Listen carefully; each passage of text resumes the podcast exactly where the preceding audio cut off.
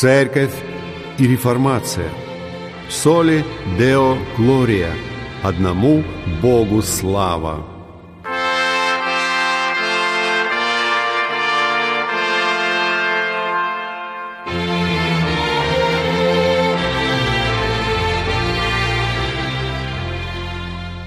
Здравствуйте! Вы слушаете передачу «Церковь и реформация» и с вами ее ведущий пастор Максим Фокин. Сегодня мы постараемся ответить на вопрос, как верующие люди спасались в период Ветхого Завета. Нередко можно услышать от верующих, что во времена Ветхого Завета люди спасались делами или жертвоприношениями животных, а в новозаветное время исключительно верой. Так какой же путь спасения был открыт верующим во времена Ветхого Завета? За ответом на этот вопрос обратимся к статье Грега Джонсона «Спасение в Ветхом Завете». Мы должны начать с общей картины спасения в Ветхом Завете. Затем мы рассмотрим несколько мест, в частности в послании к римлянам, непосредственно касающихся вопроса о спасении до пришествия Христа. Как только мы это сделаем, Популярные ответы, что люди тогда спасались делами или жертвоприношениями животных, должны быть отвергнуты. Мы надеемся дать понять, что в Ветхом Завете гораздо больше благодати, чем обычно думают. Конечно, до падения средством спасения могло быть идеальное послушание закону Божию. Но это было еще не совсем спасение, так как не было вины и греха, от которых надлежало спастись. Стандартом – прохождения испытания был запретный плод, и Адаму пройти это испытание не удалось. В некотором смысле этот же стандарт распространяется на все времена. Бог никогда не опустит стандарты ниже тех, которые предполагают безупречность в его присутствии. Чтобы не опустить уровень совершенства, Он исполнил свой стандарт для нас в жизни и смерти Иисуса Христа, нашего заместителя – Через веру мы получили праведность Христа, а Он искупил нашу вину через наказание на кресте. Бог соделал его грехом за нас, сказано во втором послании к Коринфянам в пятой главе. Спасение в Ветхом Завете не рассматривалось прежде всего с той точки зрения, чтобы отправиться на небеса, но с точки зрения принадлежности к Богу и Его народу. Это касается и Нового Завета где небо тоже упоминается, но единство со Христом упоминается более двухсот раз только в посланиях Павла. Мы видим, что эта принадлежность к Богу Завета началась с Авраама. Бог призвал Авраама из его земли и заключил с ним завет, то есть торжественное обещание или обязательство. Бог прошел между рассеченными жертвенными животными, и этот акт был клятвой. Об этом сказано в книге «Бытие», 15 глава. Авраам поверил Господу, и он вменил ему это в праведность. И сказал ему, «Я Господь, который вывел тебя из Ура Халдейского, чтобы дать тебе землю сию во владение». Он сказал, «Владыка Господи, почему мне узнать, что я буду владеть ею?» Господь сказал ему, «Возьми мне трехлетнюю телицу, трехлетнюю козу, трехлетнего овна, горлицу и молодого голубя». Он взял всех их, рассек их пополам и положил одну часть против другой, только птиц не рассек. И сказал Господь Аврааму, «Знай, что потомки твои будут пришельцами в земле не своей, и поработят их, и будут угнетать их четыреста лет. Но я произведу суд над народом, у которого они будут в порабощении. После этого они выйдут с большим имуществом, а ты отойдешь к отцам твоим в мире и будешь погребен в старости доброй. В четвертом роде возвратятся они сюда, ибо мера беззакония Амареев доселе еще не наполнилась. Когда зашло солнце и наступила тьма, вот дым как бы из печи и пламя огня прошли между рассеченными животными.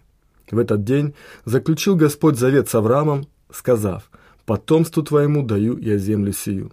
В сущности, Бог сказал, «Если я когда-нибудь покину тебя, я буду рассечен, как эти животные» я сам себя уничтожу. Бог обещал Аврааму, что он произведет от него великий народ, благословит его и через него благословит все народы земли. Об этом говорится в книге «Бытие», 12 глава. «И сказал Господь Аврааму, пойди из земли твоей, от родства твоего, из дома отца твоего, в землю, которую я укажу тебе. И я произведу от тебя великий народ, и благословлю тебя, и возвеличу имя твое, и будешь ты в благословении. Я благословлю благословляющих тебя и злословящих тебя прокляну, и благословятся в тебе все племена земные». В этом контексте Писание говорит, Авраам поверил Богу, и это вменилось ему в праведность. Авраам был оправдан по вере. Затем Бог дал ему внешний акт завета – обрезание. Что наиболее характерно для этих событий, так это то, что Бог совершает все спасение только по благодать. Конечно, Авраам ответил на этот призыв и приложил усилия, начав вместе со своим народом путь через пустыню в далекую страну. Но Бог сделал свой выбор. Бог дал слово и сделал все обетования. Спасение от Господа. Авраам поверил Богу, и праведность была вменена ему, хотя он продолжал совершать грехи, сомневался в обетовании сына, совершил прелюбодеяние со служанкой, солгал о своей жене, отдав ее фараону. Хотя вера была дана Аврааму, и ее внешние признаки следует воспринимать очень серьезно, вспомним, что Бог приблизился к Моисею, чтобы убить его, когда Моисей не обрезал своего сына. Но все спасение и здесь было по благодати, через веру и согласно призыву Бога. Через несколько веков потомки Авраама, позже названные Израилем, получили на Синае закон – Заповеди, данные Богом своему народу, были начаты с Деколога в Исход 20 главе, продолжали даваться на пути через пустыню и были повторены израильтянам, прежде чем они вошли в землю обетованную во второзаконии. Этот закон был дан уже в контексте установленных отношений завета. Бог всегда начинает первым «Я Господь Бог твой, который вывел тебя из Египта». Книга Исход, глава 20. А потом он выдвигает свои требования. Бог не дает их никакому другому народу на земле, но семье Авраама, ибо он их Бог. Весь код Моисеева закона следует понимать в этом контексте отношений завета благодать, хотя в нем есть благословение за послушание и проклятие за непослушание. Мы называем это отеческой дисциплиной, ибо заповеди – это не способ заслужить спасение. Интересно сравнить послание к евреям, главу 12, и обсуждение вопроса о дисциплине с повествованием о святых Ветхого Завета, которые жили верою. О них сказано в главе 11. «Верою Авель, верою Енох, верою Ной, верою Авраам, верою Сара, верою Иаков, верою Иосиф, верою Моисей. Все они в ветхозаветный период жили и оправдывались верою. Бог установил в домостроительстве Моисеева Завета пять различных жертв, в том числе жертву повинности и жертву за грех, а также великую жертву в день искупления. В этих жертвах вина грешника символически передавалась животным, на которых символически возлагали руки, а затем их наказывали, убивали или изгоняли. Козла отпущения. Эти жертвы были прообразом Христа. Учитывая связь взаимоотношений и праведности по вере, которая уже была частью завета, данного Аврааму, я сомневаюсь, что эти жертвы могли приносить прощение в смысле оправдания и делать грешника праведным пред Богом. Я думаю, что эти жертвы приносили исцеление взаимоотношений с Богом в том же смысле, в котором христиане получают прощение, когда исповедуют свои грехи. Эти требования о жертвоприношениях касаются качества нашего общения с Богом, а не установления отношений с Ним. Павел упоминает в послании к римлянам в третьей главе, что Ветхий Завет говорит верующим о долготерпении Бога. Послание к римлянам 3 глава, стих 26. Во время долготерпения Божия к показанию правды Его, в настоящее время доявится Он праведным и оправдывающим верующего в Иисуса.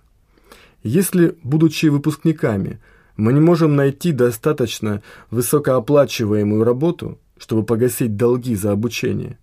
Мы можем по закону в США рассчитывать на отсрочку этих долгов. В Ветхом Завете Бог явил своему народу долготерпение, прежде чем пришел Христос. чтобы оплатить грех и вину своих людей. Именно поэтому они могли избежать наказания за грехи тогда, когда Христос еще не умер за них. Когда Павел представляет в этой же главе учение об оправдании верой, он обращается к Ветхому Завету, говоря, что есть праведность Божия, независимая от закона, о которой свидетельствуют закон и пророки, то есть в принятой тогда терминологии весь Завет, все Священное Писание. Павел конкретно подтверждает это учение, ссылаясь на оправдание Авраама верою и на прощение грехов Давида. Послание к римлянам, глава 4. Что же скажем? Авраам, отец наш, приобрел по плоти. Если Авраам оправдался делами, он имеет похвалу, но не пред Богом. Ибо что говорит Писание? Поверил Авраам Богу, и это вменилось ему в праведность. Воздаяние делающему вменяется не по милости, но по долгу а не делающему, но верующему в того, кто оправдывает нечестивого, вера его вменяется в праведность. Так и Давид называет блаженным человека, которому Бог вменяет праведность независимо от дел. Блаженны, чьи беззакония прощены и чьи грехи покрыты. Блажен человек, которому Господь не вменит греха.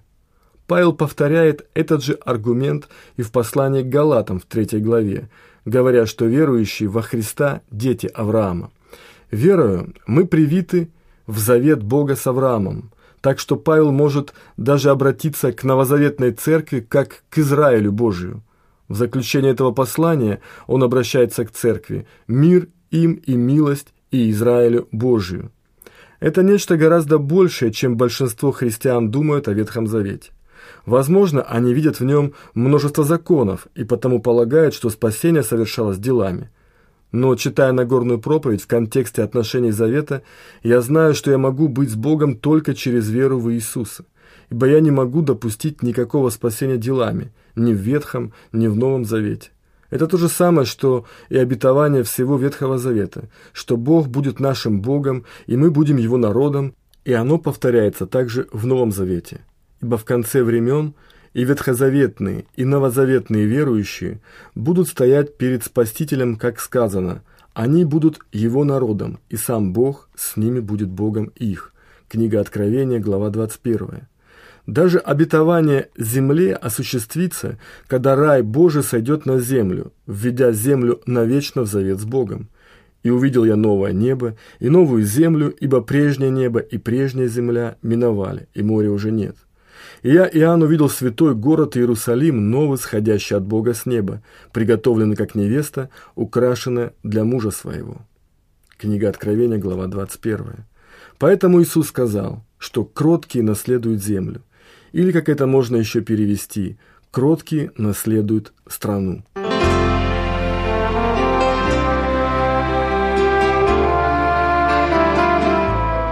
Вы слушали передачу «Церковь и реформация». С вами был пастор Евангелической реформатской церкви города Санкт-Петербурга Максим Фокин. Пишите нам по адресу город Санкт-Петербург, индекс 194-214, абонентский ящик 39, с пометкой «Для передачи «Церковь и реформация». Храни вас Господь!